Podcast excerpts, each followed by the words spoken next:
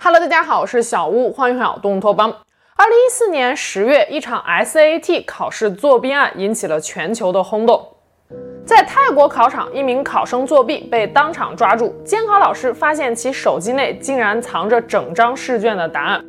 SAT 的全称是学术能力评估测试，是高中毕业生申请美国大学时的重要参考指标。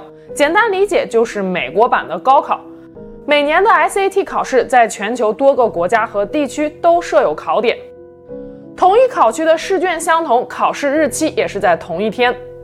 经调查，这起作弊案的考题泄露自当天澳大利亚墨尔本的考场，那里的考生利用时间差，早三个小时完成了考试，将答案发送给泰国考生。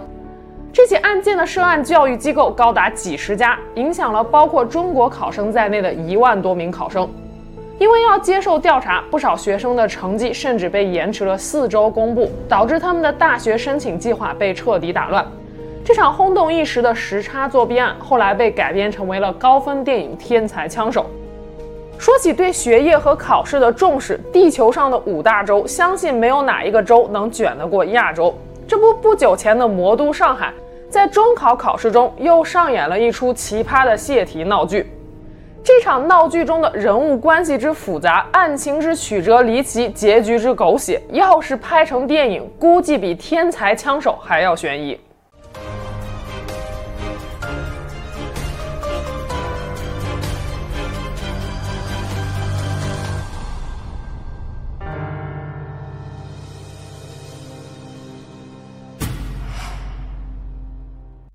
二零二二年七月十二日是上海中考的最后一天。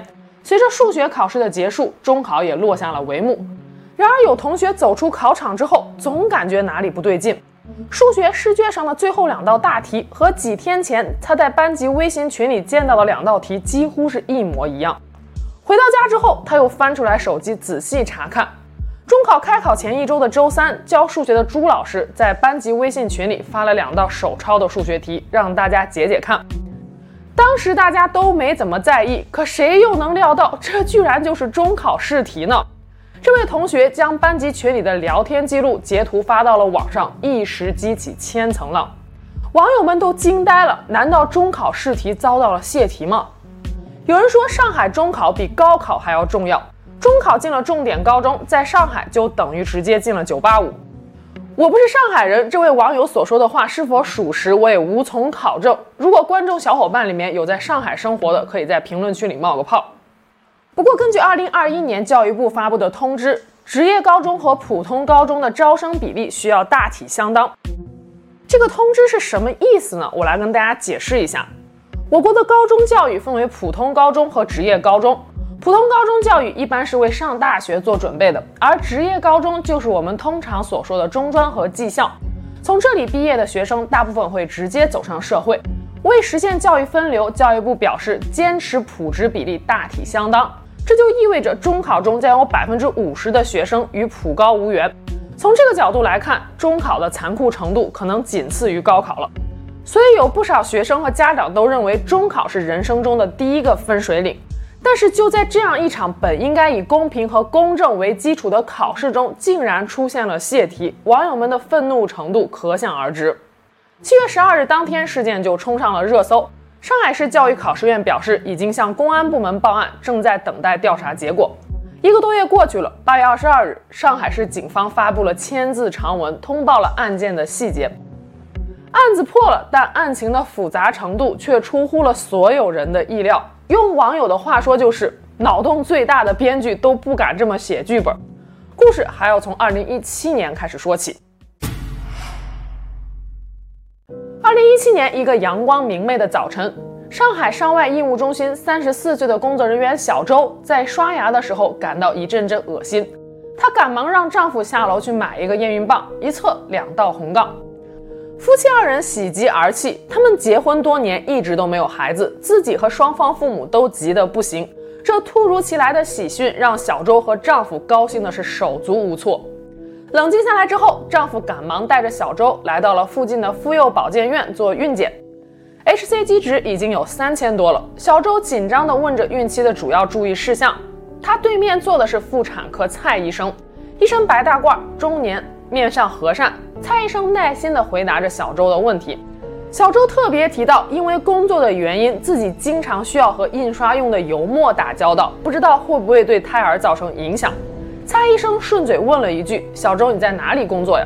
小周说道：“上外印务中心。”上外印务中心是一家成立于1981年的老牌印刷厂，主营业务是各种出版物的印制，也经常会接到一些涉密的印制订单，比如说中考试卷的印刷。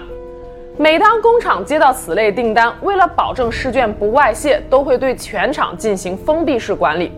员工禁止出厂，只能往返于宿舍和车间之间，不能与外界联系。小周是印刷厂装订车间的负责人，每当遇到这种情况，他自然会被困在厂里好几天。蔡医生告诉小周，虽然现在很多印刷厂所使用的油墨都是环保油墨，但还是要注意多开窗通风，同时不要太过劳累。蔡医生的专业和亲切让小周一颗悬着的心慢慢放了下来。他在这里办了围产手册，随着一次次产检，小周和蔡医生的关系也越来越亲密。蔡医生经验丰富、细致周到，不但正常的产检做得仔细，还附赠各种孕期小贴士。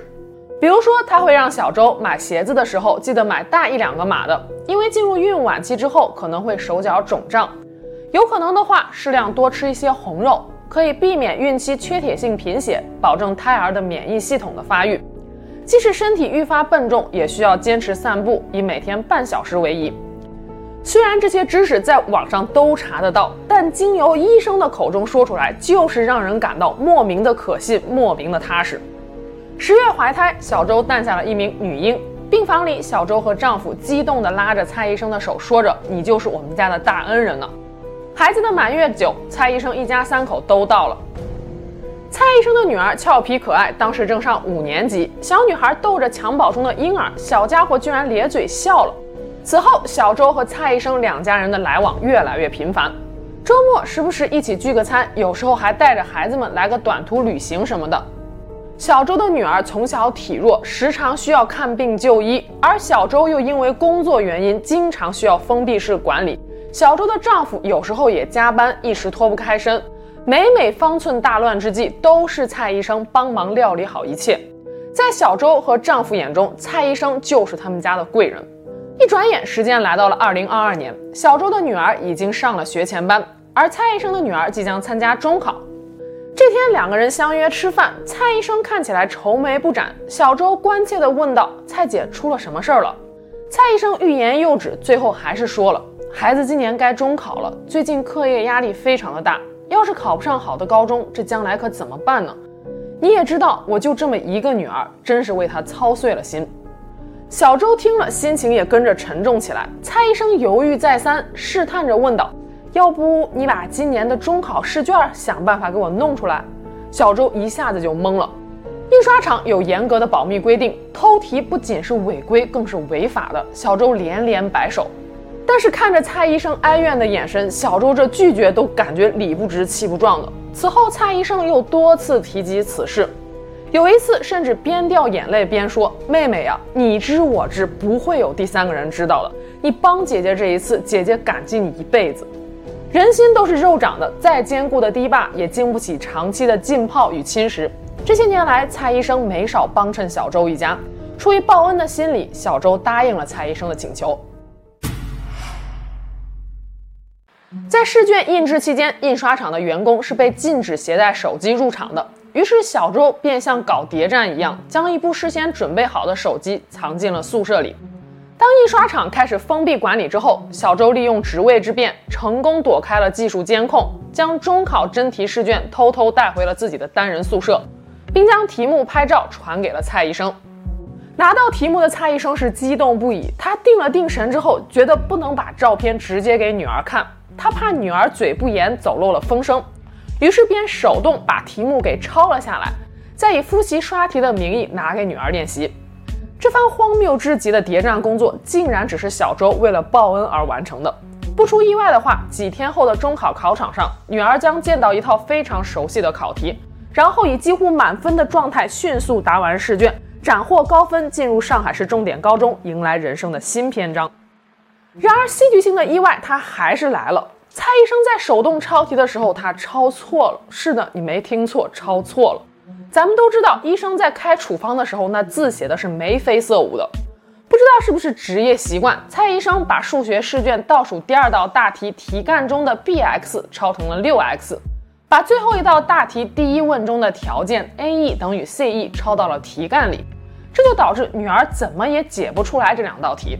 其实走到这一步，你放弃就好了，因为这两道大题是属于压轴题，加起来的分数只有二十六分，跟一百五十分的数学总分比起来，其实影响并不大。但本着精益求精的态度，蔡医生还是让老公孙某杰去找父亲孙某全，也就是女儿的爷爷帮忙解题。爷爷孙某全是一位退了休的数学教师，他看着这两道题，鼓捣了半天也没搞出正确答案。可能是考虑到爷爷的职业道德吧，蔡医生和丈夫并没有告诉爷爷这两道题是中考试题。爷爷被孙女的求学精神给打动了，他把题目拍照用微信传给了自己的朋友金某。金某在某中学退管会工作，他又辗转找到了学校里教数学的赵老师，请赵老师帮忙看看，但赵老师也没解出来。那是自然了，谁都会骗你，但数学不会骗你，题目都抄错了，怎么可能解得出来呢？赵老师这边也没放弃。七月六日，他把题目发给了外校的数学老师朱老师，但朱老师实在是太忙了，随手就把题目扔在了班级的微信群里，让同学们当练习题做。可是三个小时过去了，群里鸦雀无声。朱老师再一看题目，终于看出来了，题出错了。要不还是人家朱老师水平高呢？他赶紧在群里说：“不要再管这两道题了，复习别的内容吧。”但是事情发展到这儿，已经瞒不住了。考试结束之后，朱老师班级里的学生们都不淡定了。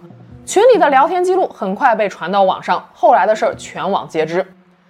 蔡医生大概做梦都没想到，自己计划的如此周密，事情会因为抄错题而败露。小周这边肠子肯定也悔青了。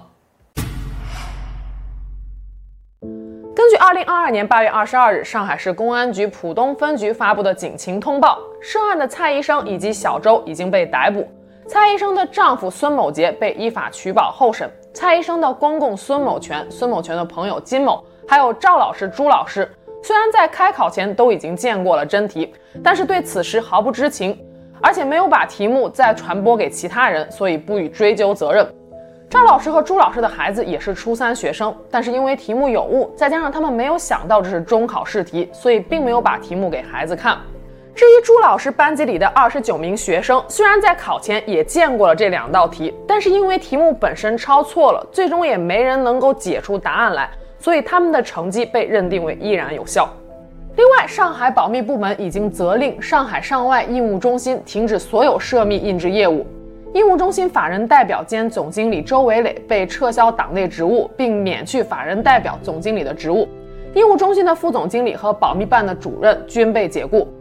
上外医务中心的上级单位上海上外资产管理有限公司的法人代表兼总经理朱文革受到党内记过处分。其实这起案件中最惨的受害者要数蔡医生的女儿了，她被判定考试作弊，中考成绩无效。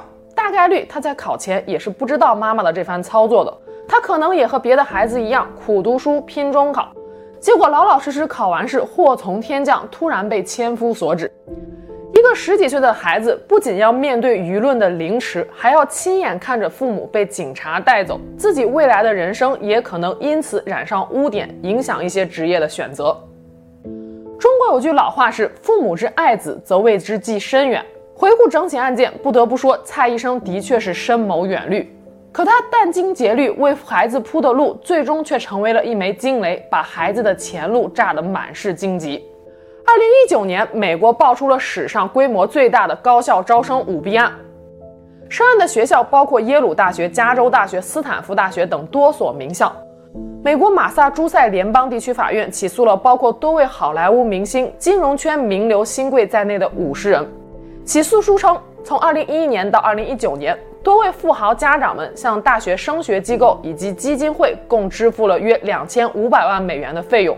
再由机构帮助家长向大学教练和行政人员行贿，最终保证他们的孩子被包装成体育特长生而被名校录取。事发后，《纽约时报》提出了一个新词“铲雪车式父母”。为了确保孩子们能够青云直上、一路平坦，有的父母变成了一台隆隆前进的铲雪车，无条件地为孩子铲除成长道路上的一切障碍，为此甚至不惜跨越道德和法律的界限。诗人于歌说过：“你什么都可以给孩子，唯独对生活的经历、喜怒哀乐、成功挫折，你无法给孩子。他们经历不到这些，他们就没有对生活的获得感。”无数被害苦了的孩子背后，都有一对铲雪车式的父母。人物公众号曾经报道过一个令人唏嘘的聪明药案例。那一年，卢畅磊的女儿卢勤勤正读高三，她从朋友那儿听说了一种药，叫做聪明药，吃了之后，孩子可以集中注意力，提高学习成绩。卢昌磊就立刻把药买了回来。但这所谓的聪明药，其实是利他林，是一种用来治疗少儿多动症的处方药。这种药能够帮助多动症患者分泌多巴胺和肾上腺素，让他们集中注意力。但一个多巴胺分泌正常的人，多剂量服用此药就会产生成瘾性。卢勤勤吃了药之后，确实学习更有劲头了，因为她晚上根本就睡不着觉，背完单词、背课文，还会大半夜的收拾房间，不停地擦地板，直到精疲力尽才能睡着。但不吃药时，又整个人昏昏欲睡。一个学期过去了，卢畅磊意识到女儿的身体状况出现了异常，就让她断药。但此时，卢琴琴已经上瘾了。最重要的是，没有了聪明药，她每天精力不济，成绩直线下滑。因为受不了这样的心理落差，卢琴琴只能自己上网偷偷的购买聪明药，可买到的却是毒性更大的麻古。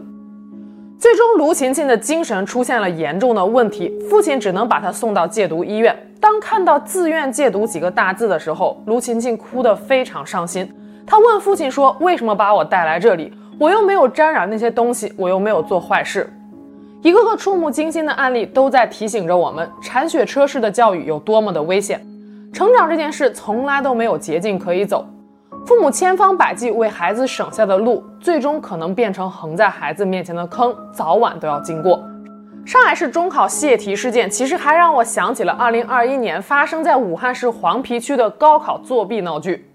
2021年夏天，全国1078万学子迈入高考的考场，经历这场人生中至关重要的测验。然而，第一天考试刚结束，网上就炸开了锅。在6月7日下午的数学考场上，刚开考50分钟。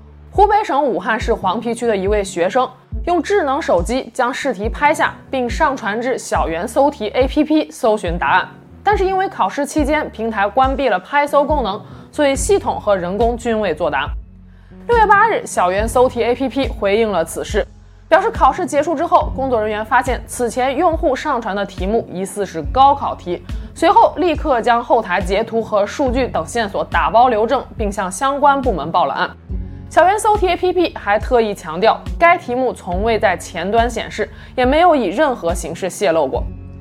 幸亏如此，要不然使用这套试卷的考生们，搞不好一个不小心就得返场换卷重考，那真是倒了天大的血霉了。说来，这位考生也算是奇葩，他在拍题上传的时候，竟然把自己的名字吴某某和座位号二十四号也一起拍了下来。很快，黄陂区教育局发表了意见通报。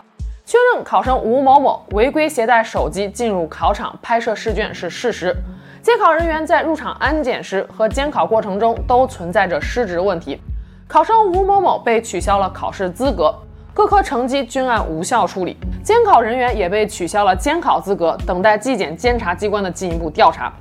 这起事件细想实在令人匪夷所思。众所周知，高考的安检是无比严格的，别说手机了，你装在嘴里的牙套你都带不进去，衣服上有金属拉链的可能都进不了场。而且考场附近有信号屏蔽仪，考试期间不少学校的宿舍都没有信号。吴同学的手机是怎么在学校里面联网的呢？将手机带进考场，考试过程中掏出手机拍照，打开 APP 上传查询。这一步步环环相扣，只要有一步出了岔子，吴同学都不可能完成上传搜题这一步。高考监考老师需要经过很长时间的专门培训，才能够拿到监考资格。两名监考老师在考场上分工明确，事关重大，考试期间老师可能比学生还要紧张，生怕出一点纰漏。可是，在考场上，吴同学捣鼓手机这么长时间，现场的两个监考老师居然都没有看见。六月九日，教育部发布进一步的情况通报：声称吴某某是将手机藏于手中拿的薄衣内，然后高举双手避开安检，将手机违规带入考场的。考试中将手机藏于草稿纸下拍题，于开考四十六分钟后将题目上传至 APP 寻找答案，但并未获得。关于考场上手机为何会有信号这一疑惑，黄陂区招考办的工作人员回应说，可能是因为 5G 信号屏蔽存在漏洞，也就是说，他们发现信号屏蔽仪只能屏蔽 3G 和 4G，对于 5G 信号不太好使。对此，有网友调侃说：“5G 信号干扰了扫描仪，干扰了信号屏蔽仪，干扰了摄像头，也干扰了监考老师的脑电波。”根据保密法第十条，国家秘密分为绝密、机密和秘密三个等级。绝密是最重要的国家秘密，泄露会导致国家安全和利益遭受特别严重的损害。而高考试卷就属于国家绝密级资料，中考试卷是属于国家机密级资料。